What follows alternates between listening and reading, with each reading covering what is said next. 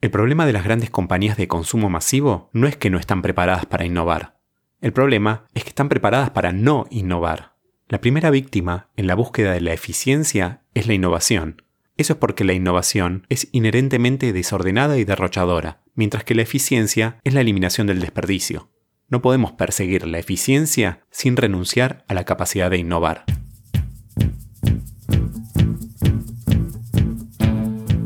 El diseño de packaging debe seducir, informar, entretener y hasta salvar el planeta.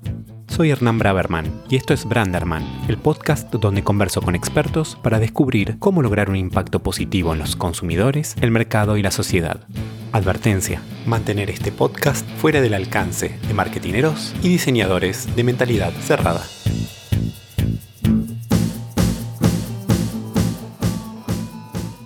¿Cómo evangelizar desde la innovación y el diseño in-house? Hoy tuve la oportunidad de conversar con Luis Arevalo, un diseñador mexicano, director de innovación y packaging para Latinoamérica en Kellogg's.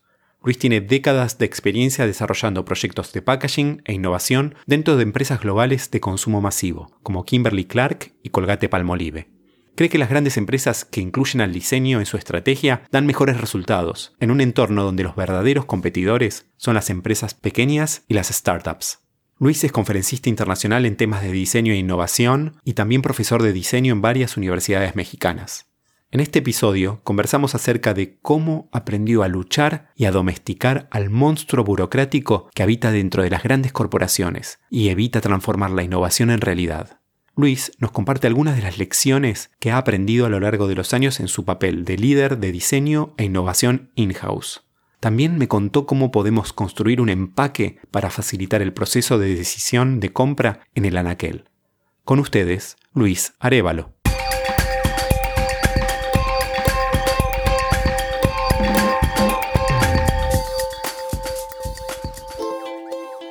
Luis, cada uno de nosotros es un contenedor de ideas, proyectos y sueños.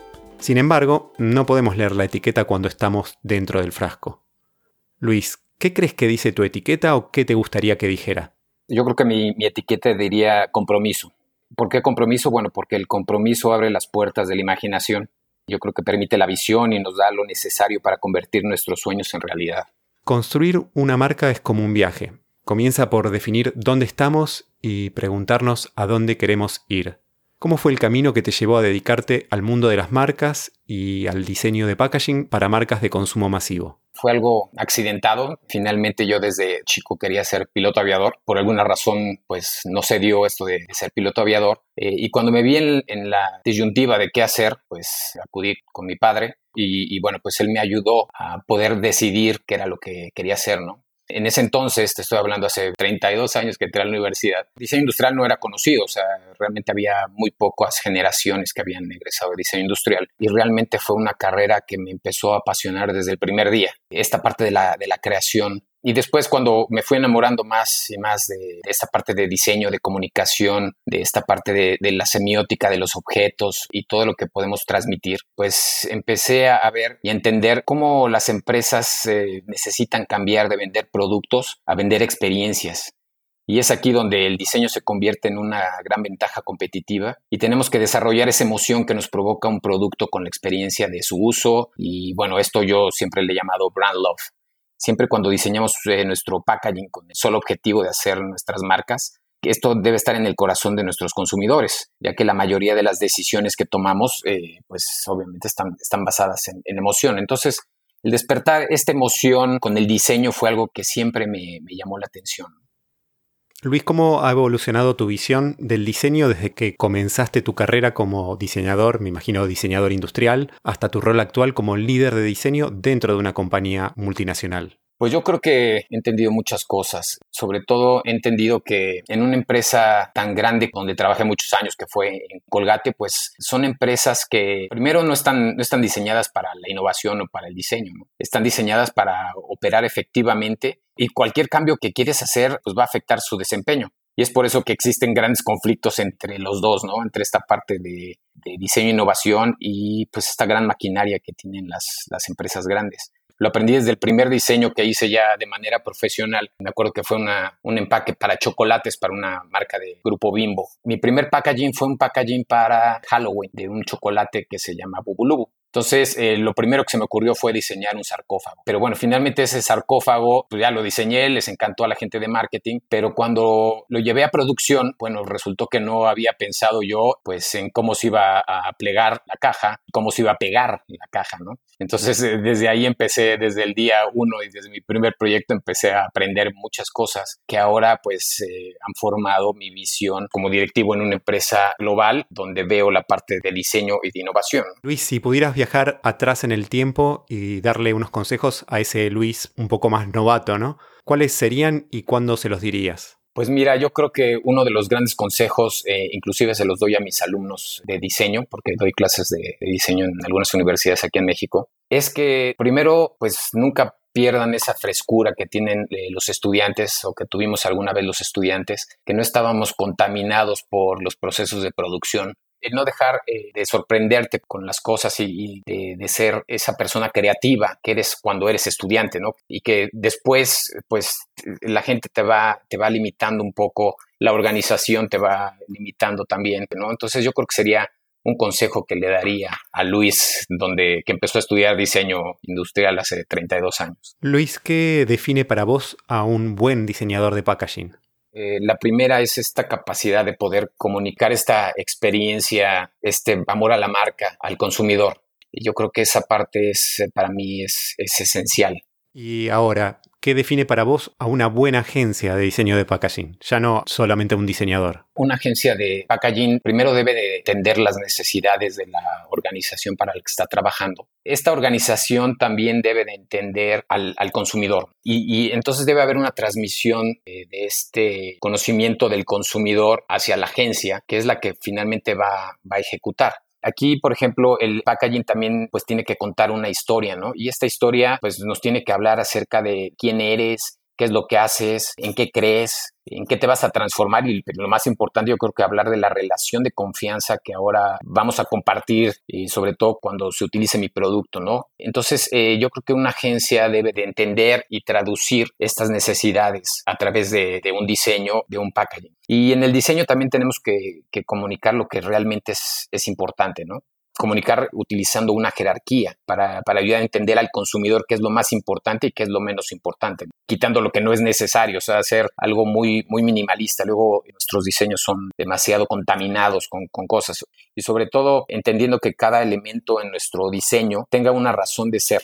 Entonces, eh, la agencia debe también de entender esa parte del anaquel, ¿no? Eh, entonces, lo que debe hacer también una agencia es probar, o sea, probar cómo se va a ver eh, en un anaquel parándose en seis pies eh, y luego a tres pies y luego a un pie, ¿no? Para ver eh, esa arquitectura gráfica si realmente está trabajando. Y sobre todo también tener una coherencia en el, diseño. Me refiero a que la arquitectura gráfica tenga que ver por ejemplo, si tienes algún otro tipo de, productos similares, pues que todo se vea armonizado, ¿no? No que tengas ahí un, un, Frankenstein. ¿Y es habitual encontrarse con esos Frankenstein dentro de las organizaciones? Sí, claro, eh, definitivamente. Inclusive eh, en Colgate teníamos un gran Frankenstein que no nos habíamos dado cuenta hasta que se hizo un estudio y vimos que, realmente, bueno, pues eh, era un Frankenstein horrible. Entonces, lo que se hizo en ese momento fue estandarizar esta arquitectura gráfica en todos los productos de Oral Care y realmente el resultado de diseño fue buenísimo. Si el producto es una experiencia, como lo mencionabas, ¿cómo logramos que el packaging se transforme también en una experiencia que despierte la emoción del consumidor? Yo creo que sí, definitivamente debe ser una experiencia y no nada más en el sentido gráfico, sino en la parte de la experiencia del consumidor. Esta experiencia del consumidor también en las empresas grandes, eh, pues es algo que va disminuyendo. ¿Por qué? Porque estas empresas eh, grandes globales tienen que trabajar y yo también estoy en eso, trabajando en proyectos de ahorro. ¿Por qué? Porque, bueno, pues eh, necesitas estos proyectos de ahorro para seguir adelante, ¿no? Pero estos proyectos de ahorro muchas veces se tratan de eh, afectar al consumer experience. ¿A qué me refiero a esto? Por ejemplo, si abres una botella de, agua ya las botellas de agua son tan delgadas que a la hora que la abres, la aprietas tantito y se sale el agua, ¿no? Entonces, e, esta afectación del consumer experience eh, no es buena cuando haces proyectos de ahorros en los empaques. Eh, más bien yo siempre he tratado de ver estos proyectos de ahorro con ojos de innovación. No se trata de reducir y de eliminar, sino más bien se trata de, ver cómo puedes mejorar inclusive el, consumer experience y tener ahorro. Entonces, finalmente estás obteniendo los ahorros y no estás afectando el consumer experience. ¿Cómo va a abrir tu consumidor el producto? O sea, ¿realmente va, va a ser algo fácil o va a tener que ir por unas tijeras o este, va a tener que usar los dientes? si lo va a usar eh, un, consumidor, bueno, ¿cómo lo va a usar, no? O sea, conocer al consumidor, hablar con él. Alguna vez tuve una, muy buena experiencia en, Centroamérica, donde estábamos diseñando un packaging para un stick, es este, un desodorante de, barra. Entonces, ese desodorante de barra que teníamos y que se vendía eh, mucho en Centroamérica, estaba diseñado, se había diseñado en, en Nueva York y el, desodorante era muy bonito, o sea, realmente eh, era una pieza de plástico que tenía una rueda donde podías subir y bajar la barra. Tenía como seis o siete piezas eh, de, plástico, ¿no? Pero cuando llegamos con el consumidor, estoy hablando de un consumidor eh, de, de menos, hicimos varios home, visits, tuvimos varias sesiones con, con ellos directamente. lo primero que nos dijeron es, pues es que yo en lugar de, tener tanto plástico me gustaría tener más producto. Luego la otra parte interesante que aprendimos es que no estábamos compitiendo con Procter o con Unilever, ¿no? Estábamos compitiendo con el arroz y los frijoles. Estas personas que usaban este desodorante eh, lo usaban para toda la familia. Y, nos dijeron, dice, es que para mí el plástico no me sirve. Inclusive nos dijeron, yo lo puedo empujar con el dedo. Entonces fue así como un aha moment para nosotros entonces, eh, esa emoción que tuvimos cuando eh, hicimos los home visits, me acuerdo muy bien un home visit que, que hicimos con un jardinero que realmente nos recibió en su casa, una casa muy humilde donde era un cuarto donde vivían seis personas, su familia completa. Esta persona estaba bien vestida, la medida de sus posibilidades y todo porque nos iba a recibir. Realmente él nos enseñó muchas cosas, ¿no? Inclusive muchas cosas a nivel eh, personal a mí, pues fue algo que me marcó porque en algún momento me dijo que, bueno, ellos usaban el desodorante en ocasiones especiales. Y esas ocasiones especiales eran para ir a dar gracias a la iglesia. Eh, por ahí alguien le preguntó eh, cuando iba a dar las gracias, ¿por qué iba a dar las gracias? Y, él lo, que nos dijo es, pues porque mi familia está unida, estamos todos sanos. Entonces para mí fue algo que me marcó mucho, sobre todo por ese acercamiento con el consumidor y después de ese home visit, todo el equipo que estábamos, porque era un equipo eh, multidisciplinario, regresamos todos y dijimos, o sea, tenemos que hacer algo para esta gente. Hicimos un proyecto que aparte lo hicimos en un tiempo récord de como de tres meses, ya teníamos los, los moldes pilotos y todo, donde lo que pudimos hacer fue desarrollar un empaque que era de tres piezas solamente con el mínimo de plástico, donde en lugar de 20 gramos le podíamos dar 50 gramos al consumidor al mismo precio fue cuando aprendí que esta parte de conocer al consumidor es lo más importante para poder generar innovación. Quiero aprovechar que te siento como un experto, casi como estos exploradores de National Geographic, y en este caso sos el explorador de los supermercados, ¿no? De las góndolas, de los anaqueles. Y hablabas de esta estrategia de los 10, 6, 3, un pie. Me gustaría que ahondes un poco en cómo se puede construir un empaque para permitir a los consumidores encontrar y comprar nuestra marca de forma rápida, ¿Cómo hacemos que funcione eficientemente a estas diferentes distancias para facilitar el proceso de decisión de compra? Esta metodología de poner tu producto a 10 pies, a 6 pies y a 3 pies y a un pie tiene que ver mucho con la decodificación que debes de tener en tus productos. Por ejemplo, a 10 pies ves, el anaquel y bueno, ves eh, un, anaquel lleno de colores, eh, entonces, a, los seis pies te, debes de, detener y esta decodificación te debe de empezar a traer, ¿no? Esta atracción eh, en el anaquel empieza, bueno, primero identificando tu marca, ¿no? Ya que identificas eh, tu marca, te acercas más y ahí ya tienes que entender cuál es el producto que vas a escoger. Si vas a escoger un producto para niños o vas a escoger el producto para fitness y después ya cuando llegas a, un pie, pues es el momento de la persuasión, donde ya estás enfrente del producto, donde tú puedes ya pues ver los ingredientes y ahí es donde haces la, la decisión de compra.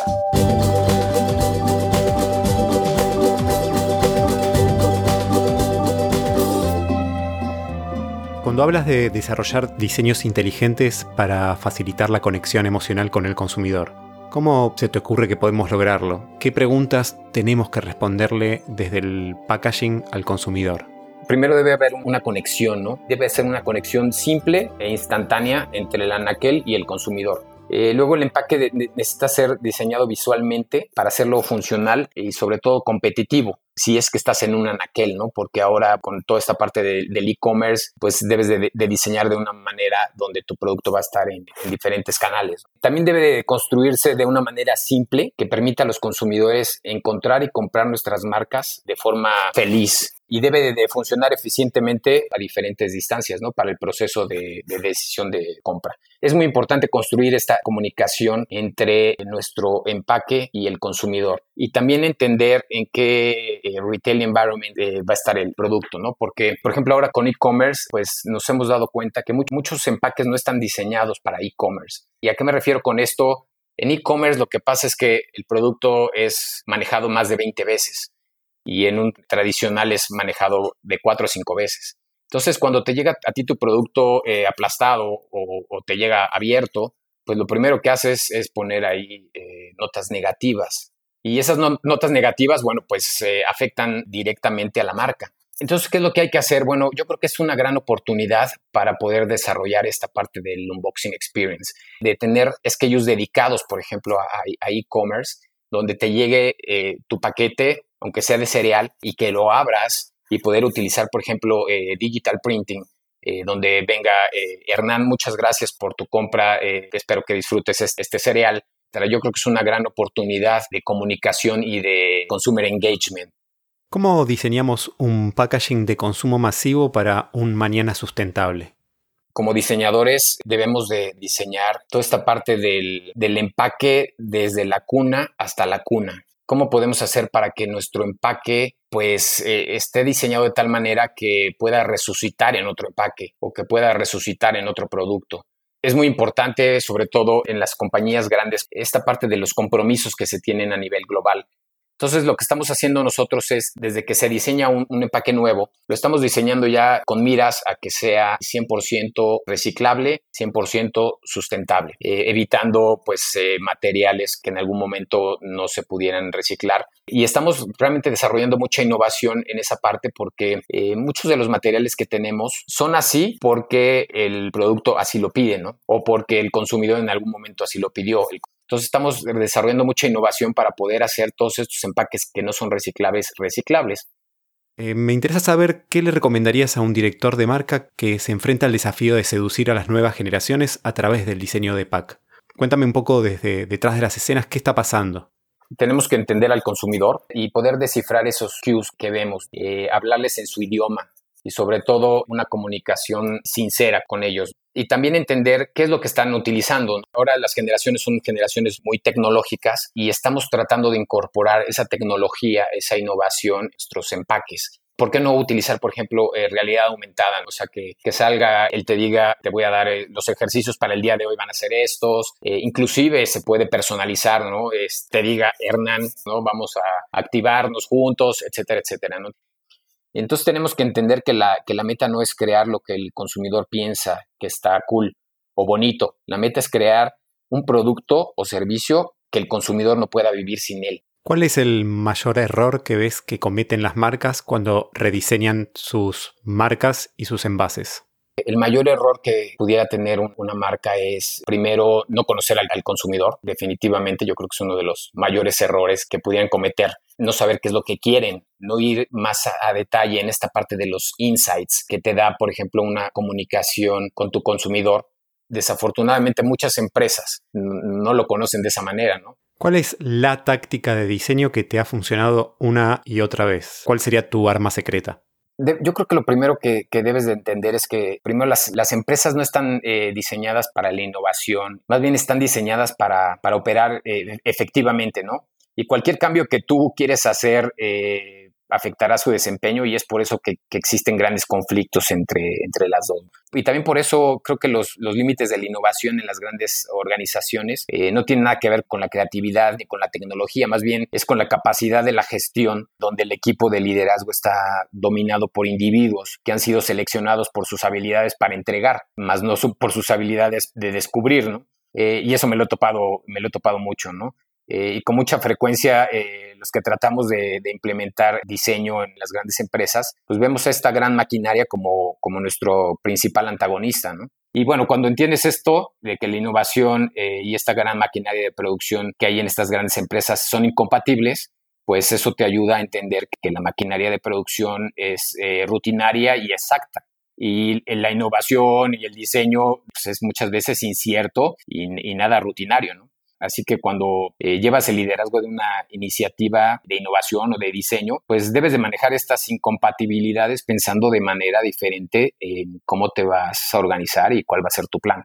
¿De qué forma fuiste venciendo a este monstruo que por un lado es mega eficiente, por otro lado quiere innovar porque sabe que las pequeñas organizaciones, las startups les van comiendo de a poco la base de consumidores y por otro lado, lo que más le sale es hacer que innovan y no innovar realmente. ¿Qué se necesita para que el diseño y la innovación prosperen dentro de la organización? Precisamente es el título del libro que estoy escribiendo y se llama Innovation Against the Bureaucratic Octopus, que es el, monstruo que, siempre me, he encontrado en las empresas eh, globales. Y este monstruo pues tiene muchos tentáculos y están los tentáculos de, de finanzas, de supply chain, de compras, donde en el momento que tú tratas de mover algo, ellos reaccionan. Lo que es importante es aprender a navegar pues estas vicisitudes que te presenta este tipo de organizaciones. Y realmente también la, innovación se trata de eso, ¿no? Se trata de, ir surfeando, digamos, por esos mares eh, y que el monstruo, el monstruo de la, de la burocracia, pues no, no, te, no te coman. ¿No hay forma de domesticarlo? Yo creo que sí hay forma de domesticarlo, definitivamente. También lo que pasa es que ahí, ahí va a haber mucha gente que va a analizar por qué tu idea no, no va a funcionar.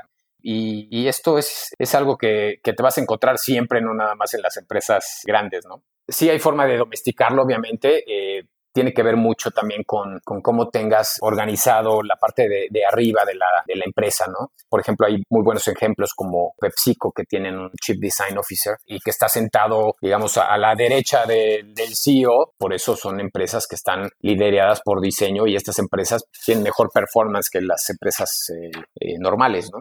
¿Qué estilo de gestión requiere un líder de diseño dentro de una organización? Me imagino que tienes a tu cargo un equipo creativo que tiene que estar inspirado, un equipo técnico que tiene que generar innovación muy concreta y por otro lado tienes que ir conversando al oído a este pulpo para ir convenciéndolo. ¿Cómo manejas ese balance? Tienes que ser un evangelizador de la innovación y del diseño. La gente técnica tiene que entender lo que la gente creativa hace. Entonces, eh, estos grandes equipos de, desarrollo, eh, donde a lo mejor no tienen esos límites técnicos, sirven muy bien para poder generar nuevas ideas e innovación. Pero luego está el equipo técnico. Cuando entiende esa parte creativa, eh, tratan de, de entender toda esta parte del equipo creativo que les ayuda a poder implementar de una forma también más creativa, ¿no? Esta parte de evangelización de la innovación y del diseño es tan importante, pero también hacia arriba, ¿no? Que el top management pueda ver las bondades que tiene el diseño, las bondades que tiene la innovación. Mi punto siempre ha sido hay que innovar como si nuestra vida dependiera de eso. Me interesaría saber si crees que los diseñadores latinoamericanos podemos aportar una nueva mirada al mundo del diseño. Definitivamente. Eh, yo creo que vivimos en una, en una región muy peculiar eh, donde todos los, latinoamericanos eh, somos muy parecidos en las cosas buenas y en las cosas malas. Eh, por esa parte de, felicidad que, podemos nosotros plasmar en un, en un, empaque, cómo podemos nosotros desarrollar productos que le sirvan a todos los latinoamericanos, ¿no? tenderlos, poder nosotros pues darles lo que, lo que realmente necesitan, ¿no? como el ejemplo que te decía de, de Guatemala. ¿Qué cambios crees que veremos en los próximos años en el mundo de las marcas de consumo masivo y su diseño de packaging? ¿Qué es lo que temes en relación con el futuro? ¿O qué es lo que te entusiasma? Yo creo que estamos viendo, vamos a ver, un desarrollo de empaque sustentable, que eso es súper importante. Esa huella que estamos dejando en, en, el mundo debería ser una huella positiva, no negativa. Eso ha dado también pie a mucha innovación en cuestiones de materiales. Yo también veo un, empaque que va a ser un empaque más inteligente, que nos va a comunicar mucho más allá de un diseño gráfico. Tenemos un gran potencial de información que podemos nosotros darle al consumidor y sobre todo un empaque que sea un empaque 100% eficiente, este, que no, no reciba más material de lo que necesita.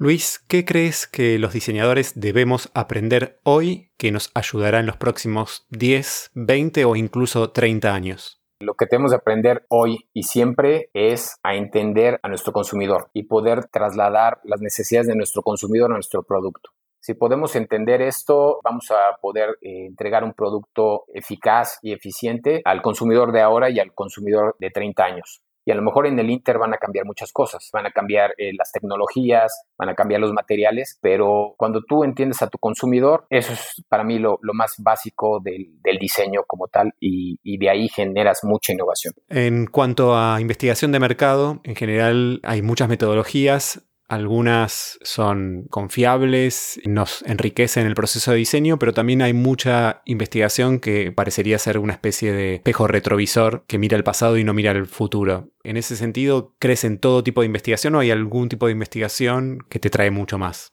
Para mí lo más efectivo es irte a parar enfrente del consumidor y que el consumidor te cuente su historia y te va a contar el consumidor su historia y vas a ir con otro consumidor que te va a contar a lo mejor otra historia diferente, pero cuando tú puedes unir los puntos de todos tus consumidores es cuando realmente tú puedes desarrollar un diseño efectivo o una innovación efectiva para el consumidor. Para mí eso es lo más importante y la metodología, por lo menos en mi experiencia de estos últimos 28 años, es lo más efectivo que puedes eh, tú hacer. ¿Cuáles son los tres recursos que más te ayudaron en tu carrera? Yo leo muchísimo de diseño, de innovación, de liderazgo. También me ha dado mucho ir a dar conferencias y esta parte del networking. Yo creo que también muy, muy importante, yo creo que lo más importante es tener pasión por lo que haces. Entonces, yo desde que empecé a estudiar eh, diseño, realmente me, ha apasionado esa parte del diseño. Luis, ¿tenés algún tipo de dream project, de proyecto soñado? Sí, mi, proyecto soñado es un proyecto que estoy por hacer realidad. Es un libro. Eh, este libro habla mucho de mi experiencia trabajando para empresas globales, de cómo implementar innovación en empresas globales y ahora sí que no, no morir en el intento. Eh, otro proyecto que me gustaría hacer es, eh, por ejemplo, poder ser en algún momento director de alguna escuela de diseño y realmente aplicar toda esa experiencia que he tenido a lo largo de mis años con, con estudiantes, ¿no? Sería también uno de mis grandes proyectos eh, futuros. Luis, muchísimas gracias. La verdad que en, tiempos de pandemia nos contagiaste con pasión. Realmente estuvimos ahí en Guatemala, estuvimos en, tus oficinas y ahora estamos todos esperando tu libro. Así que muchas gracias. Muchas gracias a ti, Hernán. Eh, realmente muy agradable la charla. Bueno, pues esperemos vernos pronto en algún, en algún otro país. Espero que hayas disfrutado tanto como yo esta conversación podés chequear las notas del episodio para ver todos los links relevantes. Te invito también a seguirme a través de la cuenta de Instagram y mi website branderman.design.